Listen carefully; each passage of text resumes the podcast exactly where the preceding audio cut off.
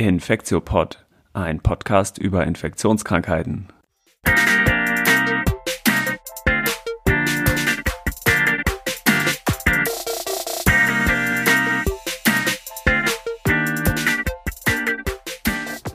Ja, willkommen zur 61. Folge des Infektiopods. Heute ist Montag, der 26. Juli 2021.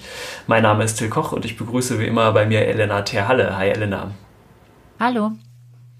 Und wir ähm, haben ja schon beim letzten Mal gesagt, dass es wieder eine Pilzfolge schwerpunktmäßig werden soll heute und deswegen haben wir äh, einen ganz besonderen Gast eingeladen, zum ersten Mal von Übersee, einen Gast und zwar äh, Thierry Rolling zu, ist zugeschaltet. Hi Thierry. Hi, schönen Abend. Genau, Thierry äh, war früher, war viele Jahre lang Kollege am äh, UKE. Wir haben alle drei auch äh, eine gewisse Zeit lang zusammen am UKE gearbeitet, aber jetzt ist Thierry seit 2019 schon in äh, New York. Und genau, vielleicht magst du einmal ganz kurz deinen Werdegang schildern und wie du äh, nach New York gekommen bist und was du eigentlich da machst, Thierry.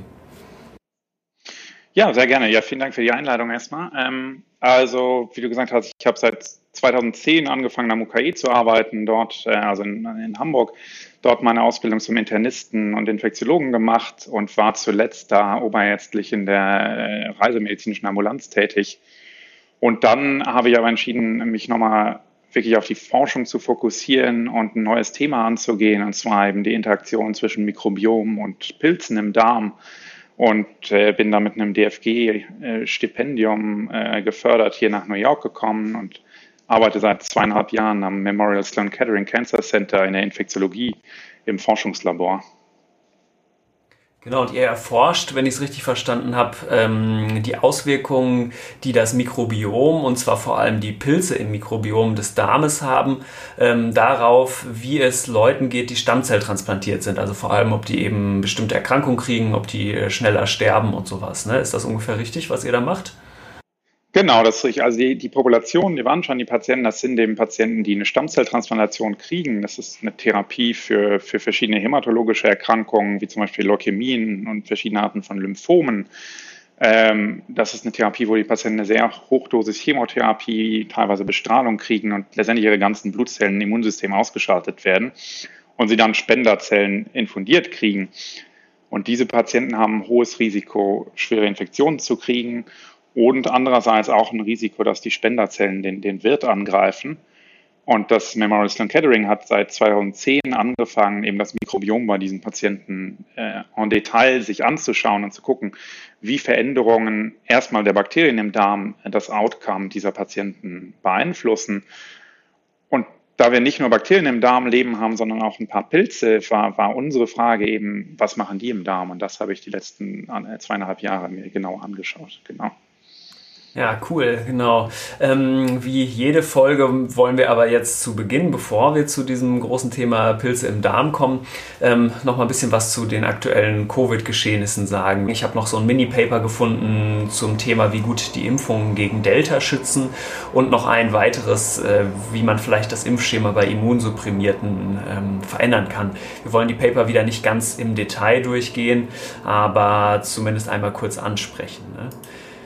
Elena, wie haben sich denn die Zahlen in Deutschland entwickelt?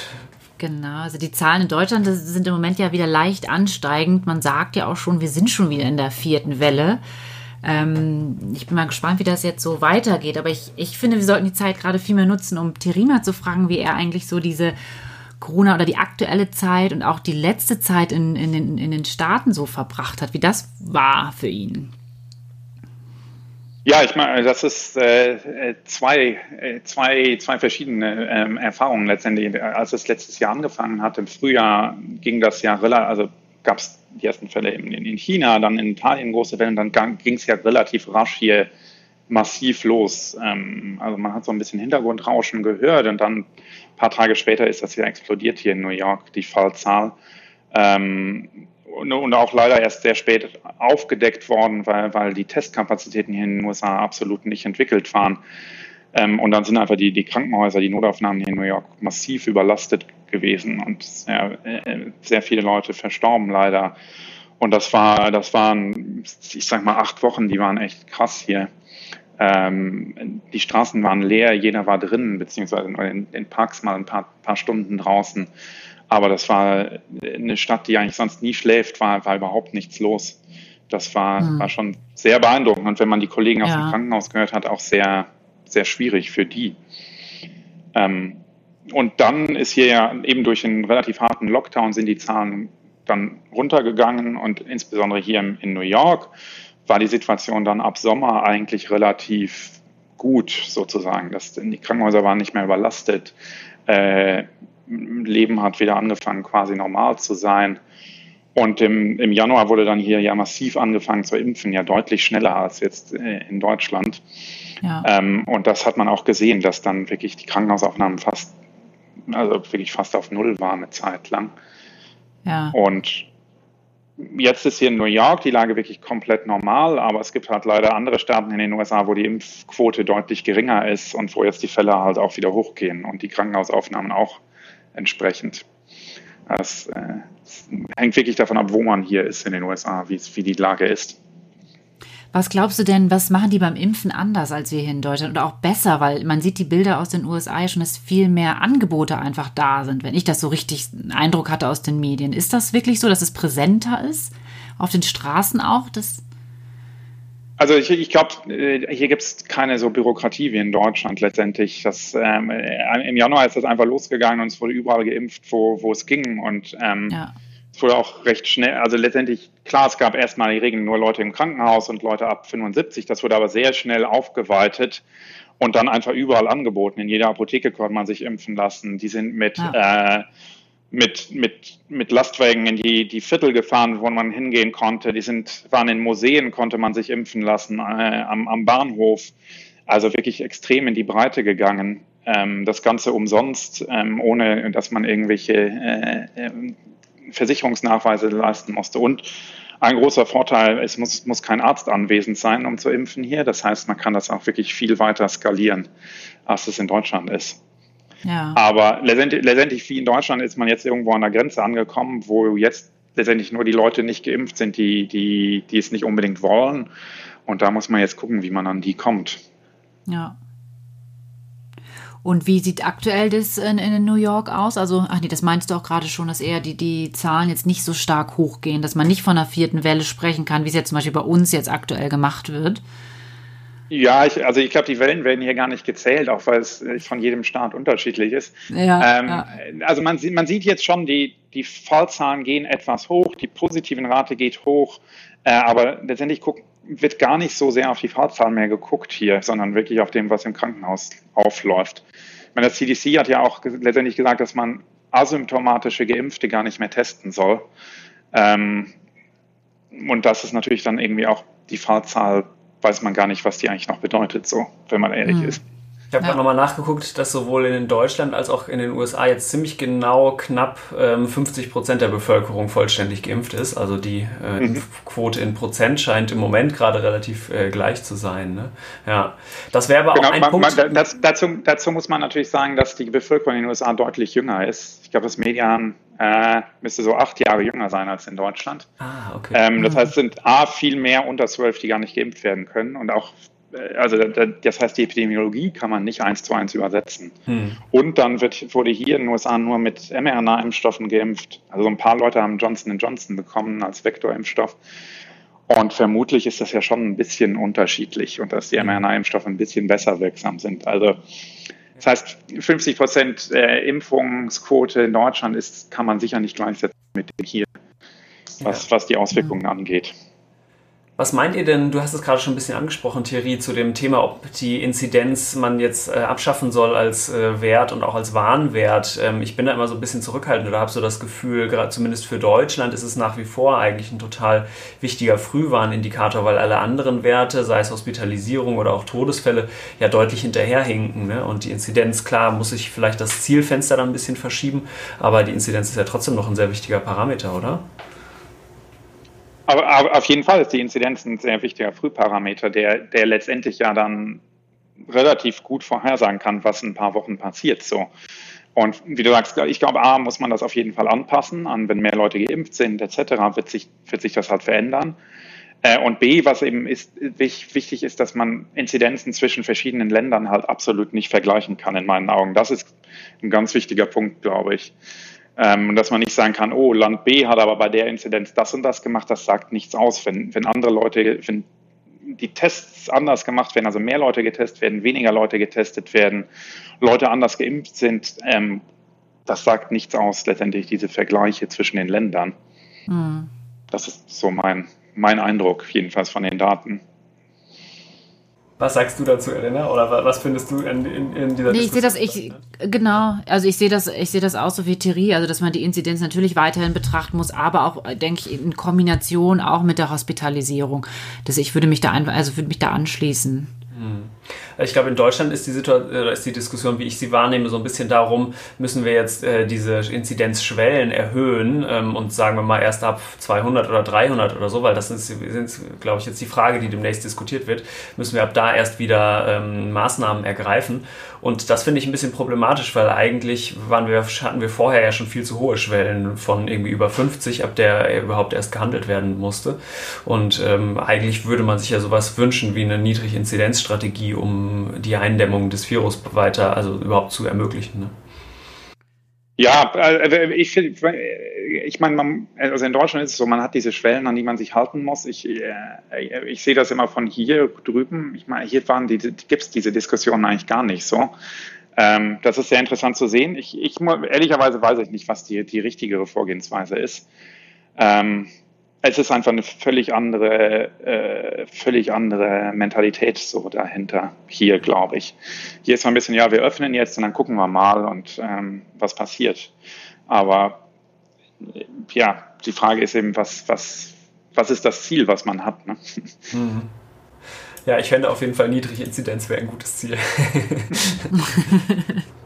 Okay, wir kommen vielleicht mal zum ersten ähm, kleinen äh, Thema, nämlich die Effektivität der Impfung gegen Delta. Wir hatten das, glaube ich, in den letzten Folgen auch schon etwas angesprochen, aber ich habe noch ein Mini-Paper, was jetzt hier am 21. Äh, Juli im New England Journal erschienen ist, nochmal mitgebracht. Das heißt einfach Effectiveness of Covid-19 Vaccines against the Delta Variant.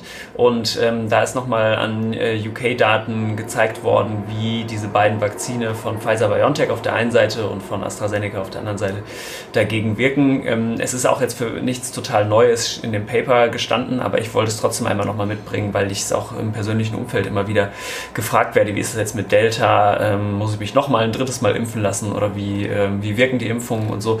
Und was im Prinzip herauskommt, das wollte ich hier eben nur noch einmal wiederholen, ist, dass nach der ähm, ersten Dosis die, der Unterschied zwischen Alpha und Delta, denn Alpha war jetzt immer das, die Vergleichsvariante, die in diesem Paper herangezogen wurde, dass auf jeden Fall zwischen der ersten und der zweiten Impfdosis ähm, der Unterschied in der Effektivität ziemlich groß ist, sowas wie 45% versus 30% und dass aber nach der zweiten Impfung sowohl mit dem BioNTech-Impfstoff als auch mit dem AstraZeneca-Impfstoff sich das annähernd wieder angeglichen hat. Da ist dann der Unterschied sowas wie 93 Prozent zu 88 Prozent. Das ist zwar dann noch ein bisschen weniger die Effektivität im Schutz vor Covid-19 ähm, bei der Delta-Variante, aber trotzdem sind sie noch äh, hocheffektiv, vor allem nach der zweiten Impfung.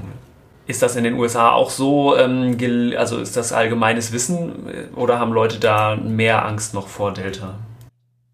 Mm, ehrlicherweise glaube ich weniger Angst ähm, vor, vor, Delta, weil letztendlich ja, also A, die Daten sind halt, also letztendlich wird hier ausgegangen, dass alle Impfstoffe irgendwie gegen, gegen die meisten Varianten erstmal wirken und man ist da irgendwie so, hat einfach ein anderes Mindset und sagt, das wird schon klappen. Das kann natürlich nach hinten losgehen, aber ähm, eigentlich ist es schon der Gedanke, dass das klappen wird. Auch super interessant, oder? Weil ich hatte so das Gefühl, hier in Deutschland ja. ist es wirklich gerade andersrum, dass äh, irgendwie einfach so, oh, Delta mhm. als richtig Apokalypsen-Variante gedeutet wurde. Ne? Ich glaube, ich glaub, also das hat jetzt nichts mit Corona zu tun, aber ich glaube, es ist einfach so ein Mentalitätsunterschied, ne? dass ja. so gesagt wird hier, ja, das wird schon, wir schaffen das, äh, wir, so, das ist manchmal gut, manchmal schlecht. Ähm, aber das merkt man, glaube ich, jetzt bei Corona sehr stark, dass das einfach Unterschiede in der Mentalität sind. Mhm. Ja. So. Ja. Aber also meine eigene Meinung, also letztendlich würde ich mir so an der Hand der Daten nicht zu viele Sorgen machen, sondern die, die Impfstoffe werden schon wirksam sein gegen, gegen schwere Verläufe, gegen, äh, gegen Tod letztendlich. Ja. Und ähm, die, die andere Frage, die dann ja natürlich aufkommt, wird man jetzt irgendwann boostern müssen und, und mit, mit was boostert man? Das ist sicher was, was jetzt, glaube ich, ganz vorne stehen muss in, der, hm. in den weiteren Forschungen.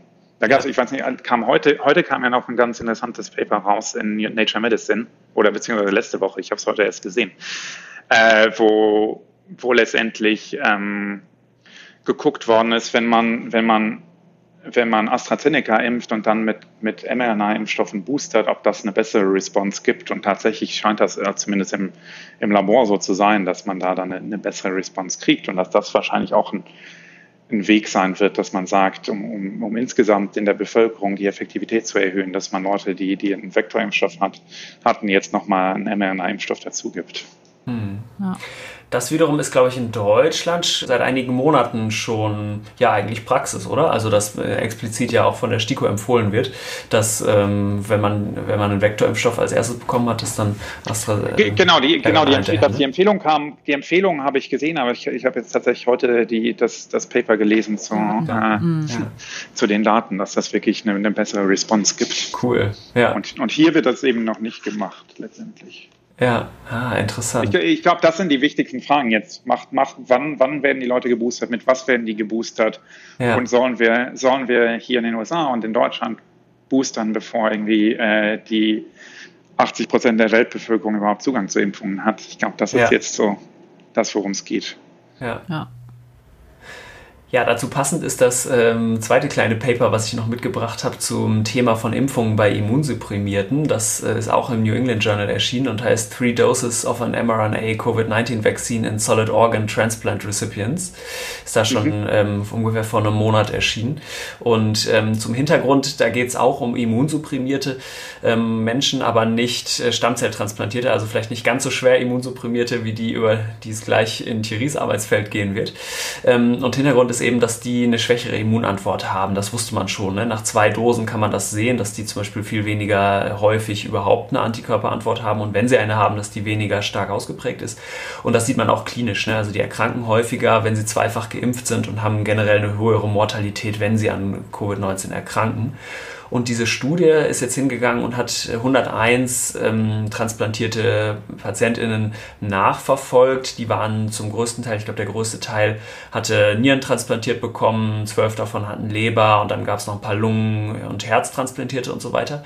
Und die haben jetzt ganz normal erstmal zwei Dosierungen von dem BioNTech-Pfizer-Vakzin bekommen ganz normal heißt ungefähr einen Monat dazwischen oder drei Wochen dazwischen und dann die dritte Dosis ungefähr 60 Tage plus minus einen Tag nach der zweiten Dosis. Das heißt ungefähr nochmal zwei Monate später. Und ähm, was sich dann angeguckt wurde, also was der Outcome war, war jetzt keine Effektivität, sondern es war eher die ähm, Immunogenität. Also es war das Level von Antikörpern gegen SARS-CoV-2 Spike-Protein, was da gemessen wurde. Und die haben sich jetzt verschiedene Zeitpunkte angeguckt. Einmal vor der ersten Impfung, da hatte natürlich niemand Antikörper nach der ersten Impfung, also vor der zweiten Dosis, hatten äh, auch nur 4% äh, messbare Antikörper gebildet. Und nach der zweiten Dosis, also unmittelbar vor der dritten, hatten auch nur 40% äh, der Leute Antikörper gebildet.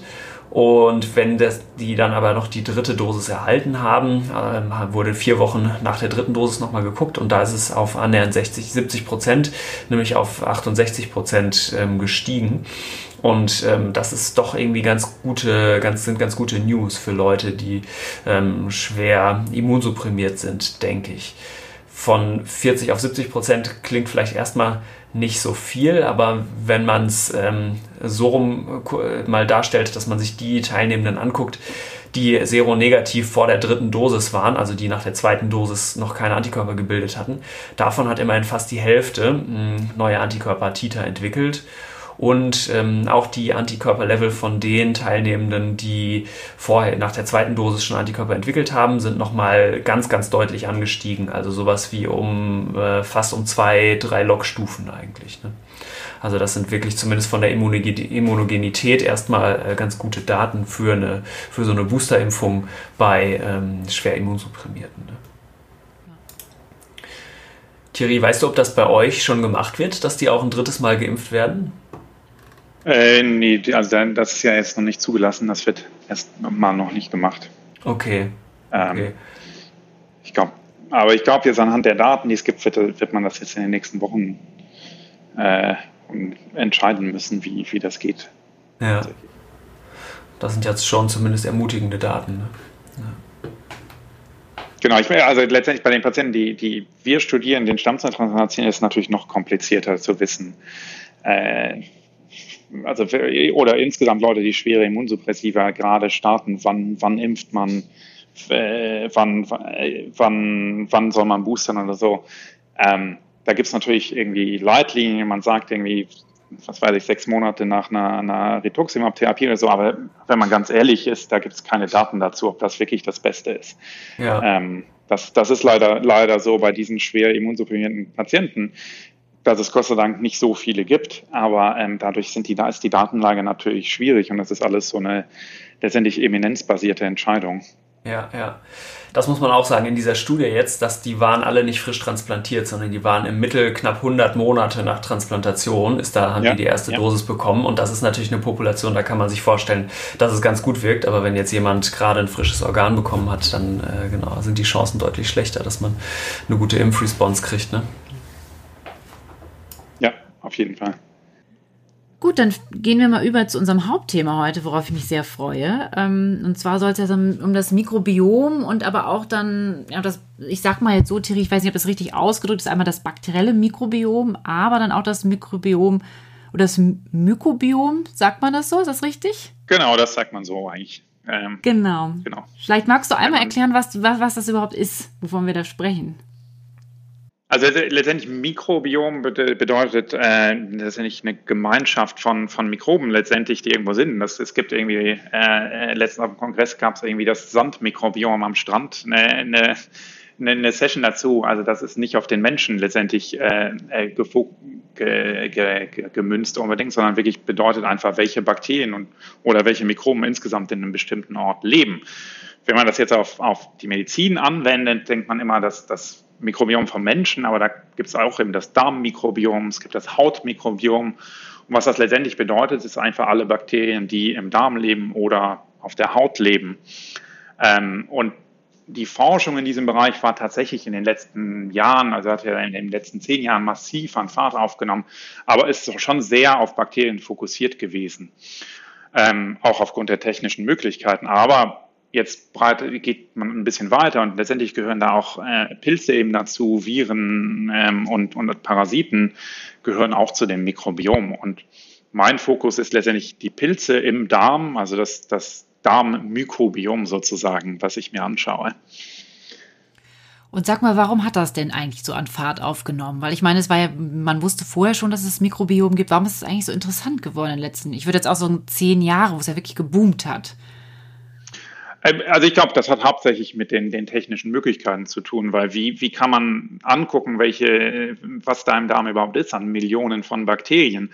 Und da braucht man einfach die, die Technik vom, vom Next Generation Sequencing, also wo man letztendlich sehr viele Sequenzen parallel ähm, ähm, auf einer, einer Maschine durchlaufen lassen kann also A, die technische Möglichkeit, überhaupt das zu sequenzieren und B, die Methoden, bioinformatischen Methoden, um so massive Datenmengen zu verarbeiten. Ich glaube, das ist, das ist tatsächlich das, äh, was den Durchbruch gebracht hat.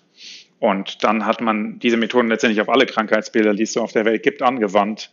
Ähm, und äh, in den letzten zehn Jahren, jetzt ist so ein bisschen eine, eine Konsolidierungsphase, wo man diese Mikrobiomstudien wirklich sich anguckt und wo, wo spielt es wirklich eine Rolle und in die nächste Phase geht, was, kann man da therapeutisch vielleicht was machen. Genau, aber ich glaube, ich glaube, die Hauptsache ist, dass es jetzt einfach technisch möglich ist, in wirklich Details zu gehen und ganze Genome von Bakterien im Darm äh, sehr schnell zu sequenzieren. Ja. Und äh, vor allem bekannt geworden ist es ja eher, dass man bei diesen ganzen Autoimmunerkrankungen danach ähm, geguckt hat, wenn ich das jetzt so richtig mhm. äh, retrospektiv ne, mir anschaue. Und was hat das jetzt genau mit Infektionserkrankungen zu tun? Weil das ist ja auch eher so dein Gebiet, wo du nachguckst. Genau, also ich, letztendlich sind viele Autoimmunerkrankungen chronische Darmerkrankungen, wo, wo, sich das Mikrobiom angeschaut wird und wo dann gesehen wird, oh, wenn die schwer krank sind, gibt es Veränderungen im Mikrobiom so.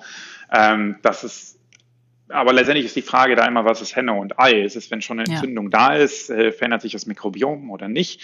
Ähm, das ist schwierig und das sind jetzt letztendlich die das, worauf es in den nächsten Jahren ankommt, sich das anzuschauen. Und ich glaube eben für Infektionskrankheiten ist es eben anders. Da weiß man, dass es wirklich eine kausale Zusammenhang gibt. ein wichtiges Beispiel ist zum Beispiel die Clostridium-Colitis. Da wissen wir ja, wenn man Patienten mit Antibiotika behandelt, dann können Clostridien C. difficile ähm, letztendlich im Darm wachsen und die Patienten kriegen Durchfälle. Und das ist letztendlich eine Mikrobiomerkrankung. Durch die, die Antibiotika wird das Mikrobiom, das normale Mikrobiom zerstört und Clostridien können sich erst ausbreiten. Und da, da haben wir ja auch die erste Mikrobiomtherapie eigentlich gehabt, wo man eben diesen, diesen fäkalen Mikrobiomtransfer durchführt ähm, und letztendlich ein, ein, gesundes Mikrobiom einführt, um, um diese Patienten zu behandeln. Um, das ist also einerseits, wo, wo es einen ganz klaren Zusammenhang gibt zwischen Mikrobiom und, und äh, einer Erkrankung. Und das andere ist, dass wir wissen, unter anderem aus Studien hier aus New York, dass wenn pathogene Bakterien sich im Darm ausbreiten ähm, und wirklich zu großen Mengen anwachsen, zum Beispiel E. coli oder Enterokokken, dass das direkt zu einer Translokation führen kann und zu äh, letztendlich zu Blutstrominfektionen. Also da, auch da gibt es wirklich einen direkten kausalen Zusammenhang zwischen Mikrobiom und, und Erkrankung. Genau, Translokation muss man nochmal kurz sagen, das heißt, dass Bakterien oder wahrscheinlich sogar auch äh, andere Mikroben, wie zum Beispiel Pilze, über die Darmwand hinweg ähm, ja dann invasiv wachsen und vor allem dann im Blut auftauchen. Ne? Genau, das will das heißen. Und, und unsere Arbeitsgruppe hat letztes Jahr, haben wir das eben publiziert haben, zeigen können, dass das Gleiche für Pilze gilt.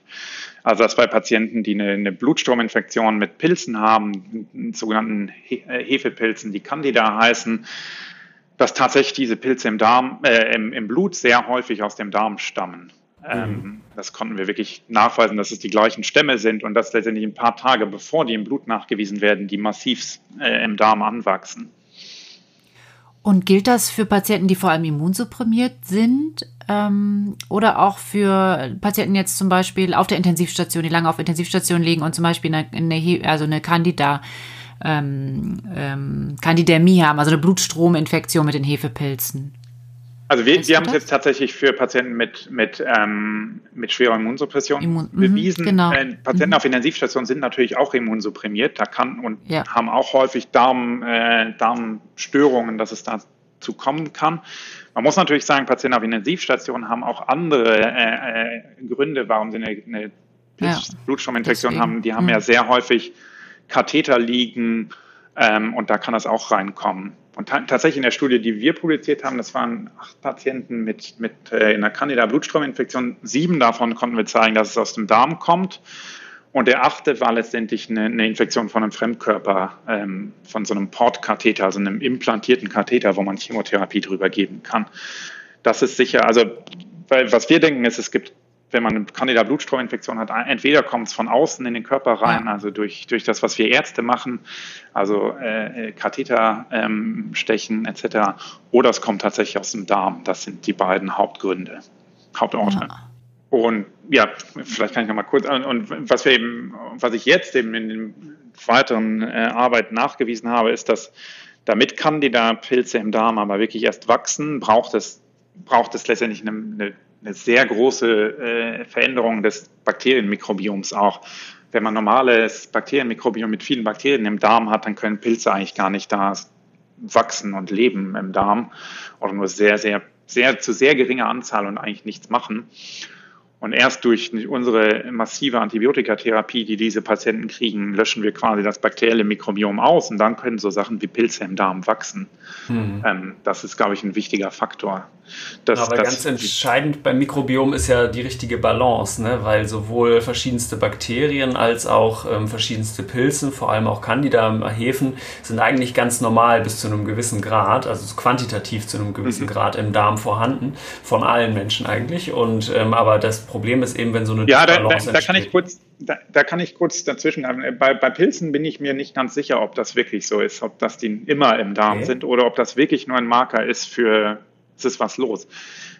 Was, was ich sagen kann, letztendlich, wie, wie, wie, wie untersuchen wir das Mikrobiom? Wir, wir gucken uns Stuhlproben an und sequenzieren die DNA, die da drin ist. Das heißt, wenn ich aber eine DNA nachweise im Stuhl, heißt das nicht unbedingt, dass der Pilz oder das mhm. Bakterium, was auch immer ich nachweise, wirklich im Darm noch lebt. Und bei Pilzen weiß man eigentlich, dass sehr viel der DNA von außen stammt, entweder durch die Nahrung tatsächlich kommt oder aus dem Mundraum. Aber letztendlich, wenn es im Darm ist, ist, ist das alles schon tote Masse.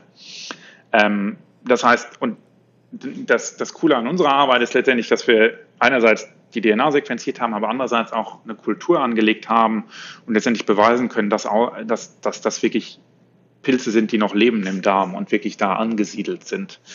Ähm, und da glaube ich eben, dass das wirklich in einem nennenswerten Ausmaß das wirklich nur der Fall ist, wenn, wenn der Darm geschädigt ist, entweder durch Antibiotika oder durch vorhandene Entzündungen bei Autoimmunerkrankungen. Aber dass normalerweise gar nicht so viele Pilze da leben eigentlich. Super interessant. Das ist ein bisschen wie beim Covid-Abstrich, oder? Dass man unterscheiden muss, messe ich nur die RNA-Fragmente, nur die äh, Trümmer gewissermaßen von den Viren oder ähm, messe ich eventuell, habe ich eventuell sogar auf dem Abstrichtupfer noch lebendes Virus, ne? Äh, so ähnlich bei Genau, das, das, ist bei, bei, bei allen Sequenzierungen der Fall. Ähm, auch da wird es, geht es jetzt weiter. Bis jetzt sequenzieren wir eigentlich hauptsächlich die DNA, also letztendlich die Erbgutinformation, die eben nicht sagt, dass das tot oder lebendig. Aber es geht immer mehr dazu, dass man auch Transkriptomik macht, also guckt, was, was aus der DNA umgeschrieben wird in, in die sogenannte RNA. Und wenn man das nachweisen kann, dann weiß man eigentlich, dass es lebende Bakterien oder Pilze sind, die man nachweist. Also ich glaube, da wird sich noch viel mehr entwickeln in den, den nächsten Jahren, so dass man dass man äh, das richtige Signal vom, vom letztendlich Lärm oder Noise, wie wir sagen, der da in den Daten ist, unterscheiden kann. Ich wollte noch mal einmal kurz zu den, also zu dieser Hefepilzbesiedlung im Darm. Gibt es denn da wirklich Daten auch zu, weil du ja gerade gesagt hast, okay, du glaubst, die gehören eigentlich nicht in den Darm und wir weisen häufig nur halt Fragmente, also DNA-Fragmente nach. Gibt es denn auch wirklich so Studien, dass man sich das regelmäßig angeguckt hat bei gesunden Probanden, was ja, da für Pilze es, es wachsen? Gibt, ja. Es gibt tatsächlich eine ganz spannende Studie, äh, die geguckt hat bei gesunden Probanden, das Mikrobiom eben untersucht und da hat man gesehen, da hat man viele Hefen gesehen. Einerseits Bäckerhefe finden man häufig als Sequenz und eben kann, verschiedene Arten von Candida. Ähm, und dann hat man die Patienten gebeten, erstmal ein paar Tage auf, auf Brot zu verzichten. Ja. Äh, also die Diät umgestellt und dann konnte man tatsächlich keine Bäckerhefe mehr nachweisen äh, in, in den Stuhlproben. Und dann, und letztendlich auch, wenn man, wenn die Probanden die Zähne geputzt haben und man also wirklich sehr intensiv geputzt haben, desinfiziert haben, den, den Mundraum konnte man auch sehr viel weniger Candida im DNA nachweisen. Im Stuhl also, jetzt da immer untersucht? Wirklich, genau, im Stuhl. Mhm. Äh, da gibt es wirklich Daten, dass man da sehr viel von außen nachweist. Ähm, aber das heißt, okay, Bäckerhefe mit Brot gegessen, das verstehe ich, aber das heißt, äh, Candida im Mundraum ist schon gesetzt, oder? Also da gehört die. Candida, gehört genau, das ist gesetzt letztendlich an, an den Zahnplugs und äh, überall da, da, da, da, wächst Candida. Und wir, wir kennen das auch aus der klinischen Medizin, dass man, dass Patienten auch im, im Mundbereich dann, wenn, wenn das nicht mehr nur lokal ist bei den Zähnen oder so, dass die da eine Infektion kriegen, dass man das, den Candida sieht. Also ich glaube, Mundhöhle ist Candida wirklich ist da in einem gewissen Maß. Ähm, Darm vermute ich jedenfalls von den Daten, die, die wir so haben, dass es hauptsächlich da ist, wenn, wenn wirklich was schief läuft. Ja. Weil, also insgesamt zu Pilzen muss man sagen, das sind ja Gott sei Dank keine ganz, ganz, ganz virulenten Erreger. Also ähm, das Problem ist, dass sowohl was, was Schimmelpilze angeht, Schimmelpilzinfektionen der Lunge, als auch eben äh, Hefeinfektionen. Ähm, das sind hauptsächlich Patienten, die wirklich sehr schwer krank sind, die stark immunsupprimiert sind. Ähm, das, bei uns als gesunde Menschen machen die eigentlich nichts. Mhm. Ähm, das ist, glaube ich, ein Unterschied zu Bakterien, wo man auch als, als gesunde Person äh, letztendlich irgendwann mal eine bakterielle Infektion und auch schlimme bakterielle Infektionen kriegen kann. Das sind, da gibt's, es gibt einfach sehr virulente Bakterien, bei Pilzen ehrlicherweise nicht. Ja. Ähm, Genau, wie immer in der Medizin gibt es natürlich ein paar Ausnahmen, die hatten wir ja auch schon mal äh, besprochen in der äh, letzten Aspergillus-Folge. genau, aber vielleicht äh, mache ich an dieser Stelle nochmal eine ganz Mini-Einführung in die Mykologie und erkläre mhm. zumindest nochmal die Unterschiede zwischen Hefen und Schimmelpilzen, weil da sind wir mhm. beim letzten Mal haben wir das auch ein bisschen, ähm, sind wir da so ein bisschen einfach drüber gegangen und haben das als ähm, gegeben vorausgesetzt und das ist aber, glaube ich, auch für Leute, die sich mehr mit Medizin beschäftigen, doch immer noch ein bisschen ungewohnt. Deswegen erkläre ich es nochmal einmal kurz. Wir haben ja nämlich schon über Aspergillus und über Mucor gesprochen in vergangenen Folgen. Und das sind ja zwei Beispiele für Schimmelpilze. Und das ist eben eine große Gruppe. Und diese Hefen, über die es heute vor allem geht, vor allem eben Candida, wollen wir besprechen, diese Hefen sind eben die zweite große Gruppe. Und ich will nur ganz kurz einmal, damit man sich merken kann, äh, die Unterschiede dazwischen erklären. Schimmelpilze, ähm, die bilden ja Sporen und vor allem sind es äh, mehrzellige Organismen. Ja? Also Pilze gehören ja sowieso zu den Eukaryoten, also die haben, das sind Zellen, die auch einen Kern haben im Gegensatz zu den Bakterien. Und diese Schimmelpilze haben eben, sind mehrere Zellen, bilden einen Organismus. Und die Hefen, und das ist eben der große Unterschied, ähm, haben immer nur eine Zelle. Also die können zum Teil so Pseudohyphen bilden, dann sieht es von außen ein bisschen so aus, als hätten sie mehrere Zellen, aber eigentlich ist es nur eine Zelle. Zelle. Und ähm, deswegen vermehren sie sich auch anders und verbreiten sich anders als die äh, Schimmelpilze. Ähm, die Hefen äh, machen nämlich so Sprossungen, also so Budding, also die machen im Prinzip kleine Abschnürungen ähm, von sich selber und das dann äh, entlassen sie dann sozusagen nach außen und damit verbreiten sich und vermehren sich. Und äh, diese Schimmelpilze, die wir eben in den anderen Folgen besprochen haben, die bilden ja diese Sporen, ähm, also das sind eben diese Formen, die dann so ganz resistent sind und sich in der Umgebung vor allem ganz gut halten können. Ne? Und ähm, was gibt es jetzt für verschiedene Hefen, die ähm, den Menschen schädigen können? Da gibt es vor allem eben diese große Bereich Candida, die sind genetisch, glaube ich, sehr, sehr unterschiedlich. Vielleicht kannst du ja gleich auch noch was zu sagen, Thierry. Ähm, und dann Aber da, da, können, da, können wir, da können wir wahrscheinlich stundenlang drüber reden. Das ist, ähm, ich meine, jetzt aus meiner Sicht als Arzt ähm, äh, ist denke ich, das soll alles Candida heißen, weil es ist sonst viel zu kompliziert und äh, wir wissen ungefähr, wie wir es behandeln und fertig. Aber letztendlich gibt es zum Beispiel Candida albicans, ist so einer der häufigsten, die, die wir kennen. Und Candida glabrata ist ein anderer Pilz, den wir auch mal bei Patienten sehen, aber letztendlich muss man sagen, haben die überhaupt nichts miteinander zu tun, außer der ja. Vorname. Ähm, aber ähm, und leider oder Gott sei Dank ist es so, dass in den letzten Jahren ähm, die Nomenklatur, also wie man die Pilze nennt, sich massiv geändert hat und sich immer weiter ändert, ähm, so dass man tatsächlich dem Rechnung trägt, was, was sicher in der Forschung wichtig ist, weil man kann nicht Candida albicans und Candida glabrata gleichzeitig erforschen und sagen, ja, es ist alles das Gleiche. Das ist es einfach überhaupt nicht. Mhm. Ähm, es macht es natürlich schwieriger für, für, als Kliniker, wenn man plötzlich irgendwie den Pilz umbenennt. Ah, ist die Frage, sieht der Kliniker das dann überhaupt oder denkt, ach, kenne ich nicht, das wird schon nichts sein. Und ähm, ja, teilweise ist es tatsächlich auch, dass sie die Namen einfach wirklich viel komplexer machen und man sie gar nicht mehr aussprechen kann. Mhm. ähm, zum, Beispiel, zum Beispiel das Candida krusei ist so einer, der heißt jetzt irgendwie Pichia Kudriastsevi oder ich glaube, ich habe ja, das nicht richtig ausgesprochen, aber sehr kompliziert. ähm, aber wie gesagt, das, äh, das, ja, das ist eine sehr breite äh, Gruppe, die, die wir früher Candida genannt haben was haben die gemeinsam? Die können bei Patienten Blutstrominfektionen auslösen. Ich glaube, letztendlich ist es so, als, als Arzt ist ein Pilz, der eine Blutstrominfektion auslösen kann, ist ein Candida. So, das ist die, die einfache Definition.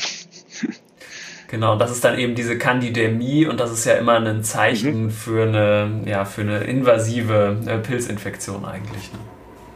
Genau. Und also es gibt halt aber auch noch andere ähm, äh, medizinisch wichtige Hefen, letztendlich ähm, ist der auch Cryptococcus neoformans, das letztendlich auch ein Pilz, der nur Immunsupprimierte ähm, infizieren kann und eben eine, eine, Meningitis, eine Hirnhautentzündung machen kann. Das ist auch eine Hefe, aber die hat dann wiederum gar nichts mit Candida eigentlich zu tun. Ja. Das ist Hefe, Hefe und, und Schimmelpilz sind letztendlich nur so eine morphologische Beschreibung, wie du vorhin eben gesagt hast. Ja, genau. Aber ich glaube, wir, äh, wir sollten uns jetzt auf Candida und Absolut. Candida-Blutstrominfektionen äh, fokussieren, sonst wird das zu breit werden. Genau. Ja, für den Kliniker sind diese Unterscheidungen ja eben doch vor allem total wichtig wegen den äh, Resistenzen, ne? weil ja viele von den verschiedenen Candida-Spezies so äh, unterschiedlich resistent gegen die Medikamente dagegen sind. Aber da kommen wir wahrscheinlich später noch zu. Ne? Genau, ja, ja. Und vielleicht kurz als, also eben Candida Haupt, kennen wir hauptsächlich eben durch, durch Candida-Blutstrominfektionen bei immunsupprimierten Patienten. Ich habe einerseits gesagt, das, kein, das, sind keine ganz schlimmen, ganz virulenten äh, Pilze. Das heißt einfach nur, dass gesunde Menschen das eigentlich sehr, sehr selten kriegen. Aber Patienten, die an einer Candidemie erkrankt haben, haben ein schlechtes Outcome. Also das, die Mortalität ist sehr hoch. Das liegt einerseits daran, ah, die überhaupt zu finden im Blut, ist, ist schwierig, weil die nicht so gut wachsen in den Blutkulturen, wenn man nicht wirklich danach guckt. Und die Therapie ist halt auch nicht, nicht optimal, muss man mhm. sagen. Und es ist halt, Darf ich vielleicht noch genau, eine Sache vorweg, ja, vorweg ja, schicken? Und zwar, ähm, wir, wir reden jetzt ja gerade schon, äh, wir sind sozusagen schon relativ weit ähm, fortgeschritten eingestiegen in den Bereich der Candida-Infektion, nämlich über die invasive ähm, Candida-Infektion. Mhm. Was natürlich total häufig ist, sind nicht-invasive Candida-Infektionen. Ne? Also zum Beispiel Vulvovaginitis bei Frauen, bei, äh, bei jungen Kindern so im Windelbereich, ähm, bei ganz vielen verschiedenen Leuten im Mundbereich kann es sozusagen lokale Infektionen mit Candida geben, die dann aber, ähm, und die sind eben sehr, sehr häufig, ähm, die aber keine äh, schlimmeren Folgen in der Regel haben. Ne? Ähm, und wo wir jetzt aber eben genau eben wollen, das, das, das fehlt, es, es, fehlt halt den, den, Pilzen fehlt da halt die Violenz wirklich tiefergehend zu gehen, außer im Mundraum oder im, im Genitalbereich zu sein. Ähm, und das ist wirklich erst bei immunsupprimierten Patienten, wo das der Fall ja. ist dann. Das, das, genau. Und vielleicht nur, nur ganz kurz, weil diese Woche auch eine, eine Studie rauskam, dazu. Also letztendlich war das früher, oder früher, so lange nicht her, aber war das immer so ein Patient mit einer Kandidämie. Ähm, also muss man auch immer gleich einen, einen Augenarzt äh, anrufen, dass der einmal anguckt, weil die, man sich gedacht hat, ah, das kann sein, dass dann Candida nicht nur im Blut ist, sondern auch ins Auge geht und eine, eine Augeninneninfektion macht. Ähm, und jetzt diese Woche hat die amerikanische Gesellschaft für, für Augenheilkunde letztendlich gesagt, braucht man nicht zu machen. Äh, das bringt nichts. Das ist, äh, glaube ich, ein ganz, ganz wichtiger Punkt für uns Infektiologen, ja, okay. dass äh, man das wahrscheinlich nicht mehr anfordern sollte. Ja, das ist. Ja, weil bisher hat man das ja ne? immer, genau, immer gemacht, ja. Genau, das kam gerade diese Woche raus. Hintergrund ist, dass, dass diese Endophthalmitis, also dass diese Augeninneninfektion halt dramatische Folgen haben kann. Ne? Mhm. Also man häufig das Auge verliert dadurch. Ja. Genau, aber die, die, die letztendlich die, die Augenärzte sagen, also das ist so selten, also in eh weniger als einem Prozent der Fälle, ähm, dass das passiert und, und letztendlich reicht es eigentlich aus, wenn Patienten Augenprobleme angeben oder wenn man das sieht, dass man dann die, die Augenärzte dazu ruft. Also das ist eine mhm. Neuerung, müssen wir uns wahrscheinlich daran gewöhnen, dass das jetzt nicht mehr so ein Automatismus ist, dass man das macht. Ja. ja. Vielleicht gehen wir da auch noch mal einen Schritt zurück. Das ist jetzt ja schon gerade eine mhm. ja, Streuung in verschiedene Organe. Vielleicht fangen wir noch mal damit an, mhm. wie kriegt man denn so eine invasive äh, Candida-Infektion? Ihr hattet vorhin, äh, tauchten die beiden Mo äh, Zugangswege sozusagen im Prinzip schon auf. Ne? Vielleicht erklären wir das einmal noch kurz. Mhm. Genau, also ich, ein, einerseits ist das eben durch, durch uns Ärzte, durch Interventionen, dass wir letztendlich einen Zugang zu, zum Gefäßsystem schaffen, zum Beispiel auf Intensivstationen, um Antibiotika zu geben oder andere Chemotherapeutika, was auch immer, wo man wirklich große, zentrale äh, Plastikzugänge in, in das Gefäßsystem liegt und da über den Plastik können halt diese, diese Pilze in den Blutstrom geraten. Das ist ein großer Faktor. Und der zweite ist eben, was wir auch zeigen konnten, dass das tatsächlich aus dem Darm kommen kann, wenn da Pilze plötzlich massiv anwachsen, also kann die da massiv anwächst, dass es dann durch die Darmwand äh, gehen kann und dann in, in den Blutstrominfektion geht. Genau, und bei den Kathetern können die halt nämlich sowas ganz Unangenehmes machen, diese Hefepilze, dass die so einen Biofilm bilden. Also im Prinzip dann wie so ein, äh, obwohl es ja alles einzelne Zellen sind und nicht ein zusammenhängender Organismus, aber irgendwie wirkt es dann doch wie so ein riesen Candida-Klumpen eigentlich, der sich dann so richtig ablagert und eben resistent auch ist gegen, ähm, gegen das Eindringen von Antibiotika zum Beispiel. Und ähm, wenn man das dann eine Weile lang wachsen lässt, dann können sich eben von diesem unangenehmen Biofilm, also so eine Art Schleim, im Prinzip Klumpen ablösen und die können dann mit dem Blutstrom überall hin mit fortgerissen werden und das sind dann eben genau diese septischen äh, Streuungen, die ja in fast alle Organe des Körpers dann eigentlich sich manifestieren können. Ne? Also von der Haut bis zu mhm. Knochen, Lebermilz und eben auch ins Auge oder, mm, oder ins Gehirn, ne? da vor allem die Hirnhäute betreffend. Ja. Und dementsprechend, was sind denn dann so äh, klinische Manifestationen, äh, die ich bei den Patientinnen sehe? das hängt natürlich von ab. Also einerseits kann es natürlich sein, dass man sehr spät dran ist und erst die, diese, diese Streuungen sieht. Aber letztendlich, also ich, ich hab, arbeite hauptsächlich bei, bei schwer immunsupprimierten Patienten hier, die eben so eine Stammzelltransplantation bekommen haben. Da merkt man es eigentlich dadurch, A, entweder, dass sie sich einfach klinisch verschlechtern und B, dass die Fieber kriegen, ähm, die weißen Blutzellen hochgehen, also dass man sieht, da ist irgendwas los bei den Patienten und dann muss man Blutkulturen abnehmen, um das zu entdecken. Also letztendlich ist das relativ unspezifisch. Ähm, äh, man muss nur eben dran denken, bei, bei schwer immunsupprimierten Patienten, wenn die Fieber haben und Entzündungsreaktion, dass es auch Pilze sein könnten und dass man wirklich danach sucht. Und da, da reicht es eben nicht aus, nur einmal eine Blutkultur abzunehmen, also ähm, um das nachzuweisen, sondern da muss man wirklich mehrfach verschiedene Orte, verschiedene Zeiten das machen, weil die relativ schlecht in diesen Medien einfach wachsen. Genau, die haben eine niedrige Sensitivität, die Blutkulturen. Ne? Ich habe irgendwie so 40 ja. bis 70 Prozent nur gelesen. Und ja. ähm, wenn ich jetzt aber eine positive Blutkultur habe, ähm, dann muss ich das ja bei Candida im Gegensatz vielleicht zu anderen Keimen ja immer unbedingt ernst nehmen. Ne? Genau, das sollte man auf jeden Fall ernst nehmen und nicht irgendwie sagen, ach, das wird schon eine Kontamination sein, wenn nur eine von drei, vier, fünf positiv ist, sondern dann sollte man es auch behandeln. Äh, und tatsächlich auch unter der Behandlung immer wieder weiter gucken, ob der Pilz noch nachgewiesen wird. Ähm, und dann letztendlich erst anfangen zu zählen, die Therapie, wenn, wenn die erste Kultur negativ ist, also auch konsequent negativ ist. Das ist sehr wichtig, wird aber leider auch nicht immer gemacht. Aber das ist eigentlich, wie man es machen sollte.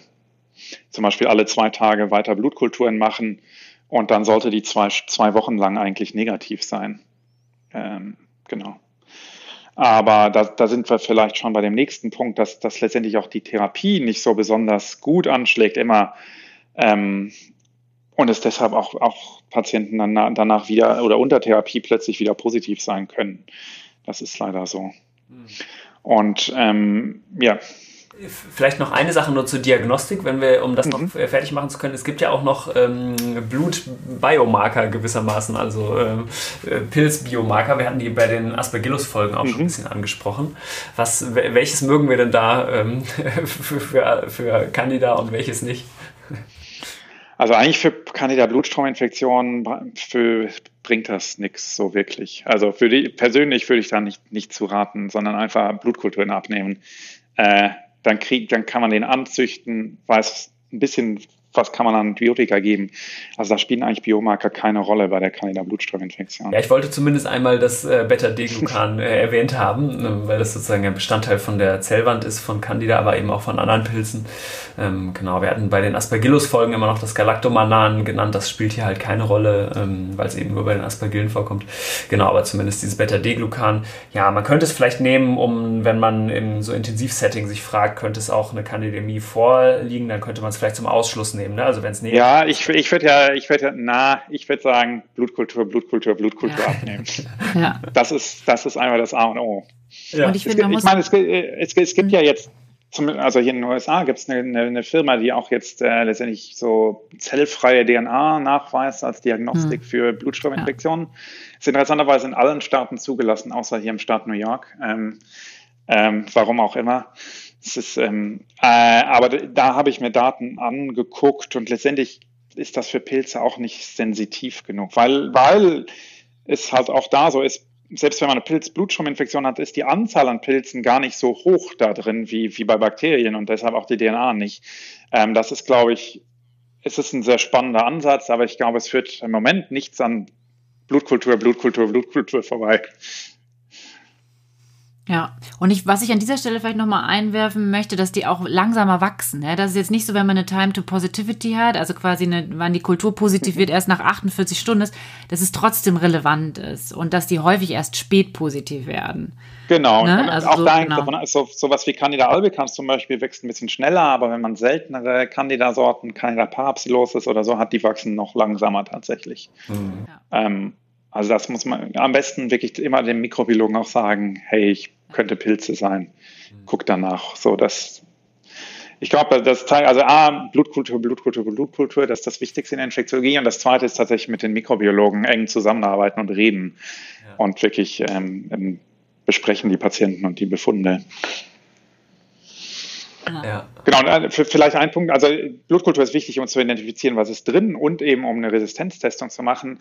Und da ist es aber leider so, dass bei den Pilzen ist das, also auch äh, bei Bakterien ist es ja auch so, letztendlich äh, ähm, bei einem resistenter Keim, wenn man den behandelt, wird der Patient in 60 Prozent der Fälle besser.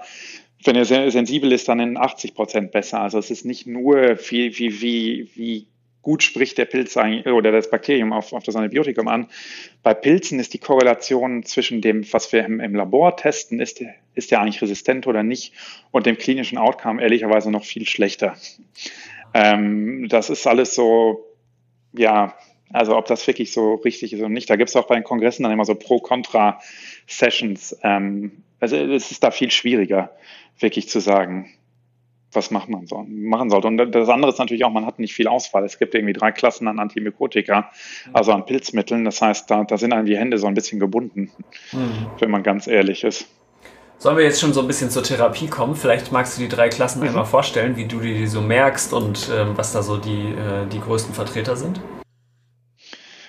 Ja, wie man sich die merkt, das ist äh, bei den ganzen Antibiotika immer schwierig. Ne? Äh, Im Endeffekt, wenn, wenn, man gar nicht weiß, immer lieber nachgucken als irgendwas mal ansetzen. Insbesondere letztendlich, wenn man wenn man jetzt nicht in einem Setting arbeitet, wo, wo wie, wie ich jetzt eben mit, mit, mit äh, Stammzelltransplantierten Patienten, wo das häufig vorkommt, dann, dann sieht man das nicht häufig. Mhm. Und dann würde ich immer sagen, guck erstmal in den Leitlinien nach, bevor man es macht. Grundsätzlich gibt es drei Sorten von, von Pilzmitteln. Ähm, das sind einerseits die sogenannten Echinokandine.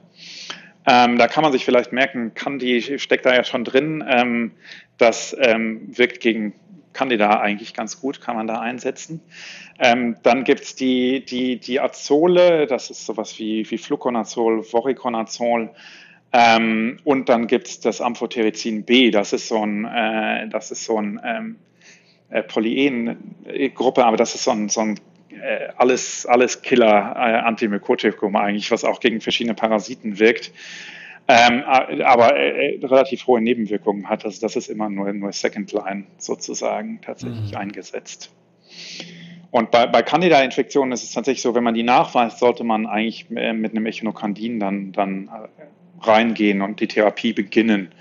Ähm, genau, da gibt es zum Beispiel das Caspofungin, äh, was, was ein Mittel wäre, Mikafungin. Es gibt äh, Anidulaf, also es gibt einige, die man da ansetzen kann. Ähm, da hängt es dann auch davon ab, welches, welche Candida-Art das ist. Zum, zum Beispiel bei dem, was wir häufig sehen, Candida parapsilosis. Das ist tatsächlich so, dass da Echino, Echinokandine ähm, ähm, gar nicht so, so gut wirken, sondern die Pilze haben eine höhere Toleranz dagegen. Und da, da wäre es vielleicht dann besser, ähm, ähm, mit einem Azol zu therapieren. Ah, interessant. Genau, weil sonst äh, kenne ich ähm, das auch eigentlich so bei Candida, wie du es gesagt hast, dass es eigentlich einen Überlebensvorteil bei Echinokandingabe gegenüber den Azolen gibt. Ne? Genau, also bei Candida albicans ist das so. Und es, mhm. letztendlich, das ist, glaube ich, das Grobe, was man sich merken kann, wenn man Candida Blutströminfektion hat, erstmal eine Echinokandin geben. Mhm. Und dann eben kann man gucken, was sagt der, der Mikrobiologe mir und spezifisch eben, welcher Candida ist das. Und mhm. wir können wirklich zeigen, bei dem Candida parapsilosis sehen wir hier sehr häufig, ähm, letztendlich, weil die Patienten bei uns Mikafungin, also ein Echinokandin als Prophylaxe kriegen, damit die keine Pilzinfektion eigentlich kriegen und dadurch selektieren wir natürlich für Pilze, die das besser tolerieren. Ähm, das ist so ein bisschen der, der Catch-22 bei, bei, bei der Prophylaxe. Ähm, aber und, und, und letztendlich ist aber, wir, wir haben das auch untersucht, das ist ganz spannend und, und kommt bald raus auch. Ähm, alle die Blutströminfektionen mit Candida parapsilus, die wir nachweisen, sind, der Mikrobiologe sagt, ja, das ist sensibel, ähm, hat eine minimale Hemmkonzentration von zwei. Laut den Leitlinien kann man es geben, aber letztendlich hat man trotzdem äh, Therapie, Therapie äh, darunter, weil es sowas was wir jetzt nachweisen können, eine Heteroresistenz gibt. Also eine, wenn man dann ein Echinokandin gibt, dann ist eine ganz kleine Subpopulation, die plötzlich resistent wird und, und dagegen anwachsen kann. Ähm, das ist ein Fakt. Und das zweite ist, dass tatsächlich einfach die Hemmkonzentration für, für Candida parapsilosis ist schon ein bisschen höher ist als gegen andere Candida. Also letztendlich weiß man, dass Patienten mit Candida parapsilosis haben eher ein Therapieversagen, auch wenn der Mikrobiologe sagt, es ist sensibel. Das heißt, womit fangt ihr dann an beim Parapsilosis? Mit Amphotericin B gleich oder macht ihr erstmal irgendwie eine, nee, äh, in, eine man würde tatsächlich dann mit einem, einem Azol, genau. Azol genau. beginnen. Das wäre ein Azol. Aber es ist, das ist leider ja so ein bisschen auch bei Blutschirminfektionen, das ist ja erstmal so, der Mikrobiologe ruft an oder es gibt ein System, jetzt ist es positiv und dann kommt, es ist ja. Candida, dann würde man ja erstmal ein Echinokandin beginnen und da muss man halt dranbleiben und sagen, oh, ist das jetzt Candida parapsilosis, dann würde ich eigentlich jetzt umstellen den Patienten. Mhm. Ähm, also da, da, deshalb wieder, das ist sehr wichtig, mit dem Mikrobiologen in Kontakt zu bleiben und die Befunde in der Blutkultur halt auch äh, wirklich immer anzugucken, gibt es was Neues und dann, was mache ich dann? Und würdest du aus deiner Erfahrung in speziellen Setting, wie jetzt gerade bei diesen ähm, Patienten, die schon eine Prophylaxe, zum Beispiel Mikafungin erhalten, initial mit was anderem reingehen? So aus deiner Erfahrung, anstatt nur Caspofungin gleich zu sagen, ich nehme ähm, Nazol? Würde ja vielleicht Sinn machen bei den Patienten. Das würde eigentlich ehrlicherweise Sinn machen, aber ich würde, ja. ich würde eigentlich noch einen Schritt weiter gehen und eigentlich sagen, die Prophylaxe sollte mit einem, mit einem Atom okay. äh, laufen und nicht mit, mit einem Echinokandin und dann okay, kann man es okay. andersrum machen. Ähm, aber das ist, sorry, das ist ein bisschen komplex, aber ähm, ja, Vielleicht kurz, warum, also die, warum macht man die Prophylaxe bei diesen Patienten? Letztendlich hat man früher hat man keine Pilzprophylaxe gemacht bei so stammzelltransplantierten Patienten und hat gesehen, die haben invasive Aspergillen-Infektionen hauptsächlich bekommen und sind daran ja. verstorben. Und dann die erste Studie dazu war tatsächlich, dass man Fluconazol gegeben hat, verglichen hat mit einem Placebo. Das war um die 2000, 1999 und hat gesehen, wenn man den Patienten Fluconazol geht, überleben die deutlich besser. Und dann sind eben in, in den Laufe der, der, nächsten zehn Jahre andere Pilzmittel, eben die Echinokandine, auf den Markt gekommen und Fluconazol und Diazole haben ein sehr hohes äh, Potenzial, mit anderen mhm. Medikamenten zu interagieren. Und die Hämatologen haben halt Angst davor, dass das mit, mit den Chemotherapeutika und den Immunsuppressiva sehr stark interagiert und wollen deshalb eigentlich Echinokandine geben. Und wir können das jetzt eben hier zeigen. Und als Infektiologe würde ich eben eher sagen, ja, das sollte man in Kauf nehmen und dann die Spiegel eher mal täglich kontrollieren und was man ja eh macht und dann Nazol als Prophylaxe geben. Wahrscheinlich hat man dann weniger äh, Candida-Infektionen danach und kann dann eben auf nicht nur Candin umstellen. Aber du hast auf jeden Fall recht. Wenn man ein Mittel zur Prophylaxe gibt und dann kommst du zu einer Infektion genau. darunter, dann sollte man auf jeden Fall wechseln. Ja. Ja, spannend. Eine weitere gemeinsame Sache bei den äh, Anti-Pilzmitteln ist ja, dass die meistens eine Loading-Dose brauchen. Ne? Also, dass man üblicherweise bei den allermeisten eigentlich so zweifache Dosierungen am ersten Tag gibt und dann ähm, auf die Hälfte reduziert. Ne? Mhm. Und äh, bei Pilzen spielt ja auch letztendlich Therapeutic Drug Monitoring eventuell eine Rolle, dass man da tatsächlich eben die Spiegel bestimmt und guckt, wie hoch sind die eigentlich bei, bei den Patienten? Ist man da im richtigen Bereich? Das ist ähm, jetzt hier in den USA ist das auf jeden Fall nicht, leider noch nicht Standard, aber das ist sicher was, wo, wo, wo, wo wir in Zukunft mehr Daten haben und was man macht. Ja. Ähm, und dann, dann kann man vielleicht auch sagen, ja, wenn wir das ein bisschen höher dosieren, dann, dann kriegen wir den Pilz. Also ich glaube, da ist sehr viel, was wir, was, was wir machen. Also die, die Tools, die wir haben, im Loading-Dose geben, um eine bestimmte Dosis zu kriegen, das ist ja sehr stumpf. Wir wissen ja gar nicht, welche Dosis eigentlich im Patienten drin ist. Ja. Ähm, ja. Ich glaube, das ist in den nächsten Jahren, werden wir da eher in Richtung, was, was bei Chemotherapeutika ist, dass man wirklich für den Patienten individuell berechnen muss, wie hoch muss eigentlich der Level sein und wie können wir das bestimmen.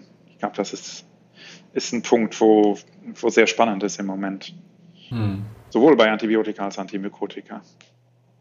Also weiter Richtung personalisierte Medizin. Auf jeden Fall. Ich glaube, das ist, wird, wird so sein. Weil es ist ja wirklich die Frage, die wir, die wir bei Patienten haben, warum wirkt das bei dem einen und bei dem anderen nicht? Ne? Äh, die gleiche Therapie. Äh, da gibt es ja Gründe für und können, können wir da vielleicht was machen? Weil eben die, diese ganzen Studien zu Antibiotika so, ja, der größte Teil der Patienten wird unter dem Antibiotika A besser als unter Placebo aber halt nicht alle. Und können wir das noch verbessern? Ich glaube, das ist, wo wir als Infektiologen in Zukunft hin müssen, zu sagen, wie kann ich die, die Therapie für meinen Patienten tatsächlich optimieren. Vielleicht wollen wir am Schluss äh, doch noch kurz einmal auf den Candida auris eingehen. Äh, mhm, vielleicht magst du da noch ein paar, weil ich finde, das ist so irgendwie gehört es doch einmal dazu, den zu erwähnen. Vielleicht magst du da noch ein bisschen was zu, zu sagen. Ja, also äh, Candida auris ist letztendlich in den letzten Jahren so ein bisschen hochgekommen, unter anderem leider auch hier in New York, äh, weil ähm, das ist ein Pilz, auch ein Candida-Pilz, der eigentlich gar nicht so wirklich mit den anderen wieder verwandt ist und wahrscheinlich bald auch wieder einen anderen Namen hat. Aber das ist ein Pilz, der auch auf der Haut letztendlich angesiedelt ist, hauptsächlich und, und insbesondere bei Patienten, die in, in Pflegeeinrichtungen sind, alten Einrichtungen, immunsupprimiert sind und bei diesen Patienten dann auch schwere Infektionen machen können. Und das, das, das Gefährlichere daran ist letztendlich, dass die noch eine deutlich höhere Toleranz oder Resistenz gegen den Antimykotika haben. Das heißt, wenn man es bis hat, ist die Therapie noch schlimmer. Ähm, aber wie gesagt, auch wieder ein, ein Pilz, der hauptsächlich Hochrisikogruppen. Ähm, ähm, ähm, mhm. befällt. Und aber das da Besondere an dem Auris ja. ist doch eben, dass der auch von, also ähm, im Krankenhaussetting übertragen werden kann von Patient zu Patient, wahrscheinlich oft ja auch durch medizinisches Personal, ne? Genau, das ist so. Und Auris heißt er ja auch, das kommt tatsächlich von der Ohrmuschel, weil er da, glaube ich, erstmal isoliert worden ist. Ja. Ähm, das ist, ich dachte am Anfang immer, das hat irgendwas mit Gold zu tun, wie bei Staph aureus, ist aber nicht so. Ähm, und, und Ja, genau. Der kann tatsächlich, weil er auf der Haut besiedelt ist und, und nicht im Darm eigentlich so wirklich, da gab es auch eine Studie dieses Jahr in Nature Medicine zu, äh, die das gezeigt hat. Und ähm, äh, kann das tatsächlich in einem Setting, wo Patienten eng zusammen sind, übertragen werden. Da gibt es eben Ausbrüche im Krankenhaus, es gibt auch jetzt auf Covid-Stationen, gab es Ausbrüche, ich glaube in Mexiko oh. unter anderem äh, und, und in eben Pflegeheimen, da gibt es hier in den USA mehrere äh, Hinweise. Und die letztendlich auch aus der Klinik hier ist es so, das sind wirklich Patienten, die in solchen Settings sind, die die, die Infektionen haben. Ähm, wahrscheinlich, und wie die tatsächlich überleben, ist, dass die nicht nur, die sind halt tatsächlich, können in den tieferen Hautschichten äh, sich ansiedeln und überleben und sind deshalb nicht einfach durch einfaches Waschen äh, wegzukriegen. Wobei man, wenn man so Octenisept-Desinfektionen macht, bei den Patienten tatsächlich die Besiedlung ein bisschen verringern kann. Aber die Nische von denen ist wirklich tiefere Hautschichten, wo die dann überleben können. Das ist interessant, weil das hatte ich mich gefragt, äh, weil die ähm, Hefen ja eben eigentlich keine Sporen bilden können und wie die sozusagen überhaupt so auf Oberflächen überleben oder auf Haut, um, um eben mhm. übertragen zu werden. Ne? Weil das muss man nochmal rausstellen. Das ist eigentlich wirklich ungewöhnlich, dass Pilze sonst äh, so Ausbrüche verursachen. Ne? Also die werden üblicherweise eben infizieren, die einen ja, endogen oder wie wir es eben gesagt haben, durch den Katheter, aber eben nicht, äh, die springen nicht von Patient zu Patient. Ne? Mhm. Ich äh, hatte dazu im Vorfeld jetzt hier so einen ganz guten äh, Artikel im Ärzteblatt, wer es interessiert, nur zwei, drei Seiten mal gelesen, den werde ich auch nochmal verlinken, wo das nochmal ganz schön zusammengefasst mhm. ist, wann der entdeckt wurde und so weiter. Ja. Mhm, ja. Ähm, gut, dann kommen wir jetzt mal zum letzten Punkt, ähm, und zwar die Fundstücke der Woche. Und Till, vielleicht magst du einmal anfangen, was hast du denn mitgebracht diese Woche? Ja, ich habe was äh, nicht medizinisches mitgebracht und zwar einen Film, der schon ähm, ein bisschen älter ist, aber den ich letztens äh, mal wieder geguckt habe. Der heißt äh, Cloud Atlas. Ähm, hat mir einfach wieder sehr gut gefallen. Ich hatte das meiste anscheinend schon wieder vergessen, was äh, worum es ging und so weiter. Aber ähm, genau, der geht über so verschiedene äh, Zeiten und ist irgendwie so ein bisschen so eine epische Produktion. Ist glaube ich sogar auch eine deutsche Produktion. Ähm, fand ich wieder sehr gut. Kann ich empfehlen. Elena, was hast du denn dabei? Ja, ich habe auch was nicht-medizinisches und zwar auch mal wieder eine, eine Kurzserie, eine Miniserie und zwar das Damen-Gambit. Ähm, das fand ich auch sehr sehenswert. Ähm, und zwar geht es um so einen Schachgenie, die halt ähm, ja super toll Schach spielt und dann, ja, müsst ihr euch angucken. Ich finde es total spannend, gut gemacht. Genau. Und Thierry, was hast du mitgebracht? Uns heute aus der Ferne äh, vielleicht? Ja, genau. Ich glaube, ich habe einen Tour Touristentipp mitgebracht hier äh, aus New York. Und zwar äh, letztendlich mein, mein, täglicher Berufsweg ist äh, sehr interessant und zwar mit einer, einer Gondelseilbahn. Äh, wir leben hier auf einer, einer Insel im, äh, im, im, im, East River, Roosevelt Island heißt die, sehr schön, viele Parks. Ähm, und tatsächlich gibt es von hier bis nach Manhattan, nicht weit von meinem Krankenhaus, gibt es einfach eine Gondel, die rüberfährt. Ähm, kann man als Tourist machen. Wunderbare Sicht auf Manhattan, kostet nur 2,75 Dollar, äh, eine normale Metrofahrtpreis quasi. Und ähm, genau, so einen Berufsweg gibt es sehr selten auf der Welt, glaube ich. Sehr schön. Und ist das nicht jeden Tag total, total voller Touristen? Nee, wahrscheinlich gerade noch nicht so, ne? Aufgrund der ja, gerade äh, aufgrund Corona. Der, der Weltlage nicht so, aber vor, vorher schon. Wobei letztendlich ja, ne? ist es voller, voller, voller amerikanischer Touristen gerade hier. Ähm, okay. Schon, aber es ist, ist so lang, also letzten Sommer war es sehr schön, New York als, als, äh, und, und, letzten Sommer, Winter quasi zu entdecken ohne Touristen mal. Da sieht man, äh, wie viele Touristen normalerweise hier sind. Ja. ja. Wow.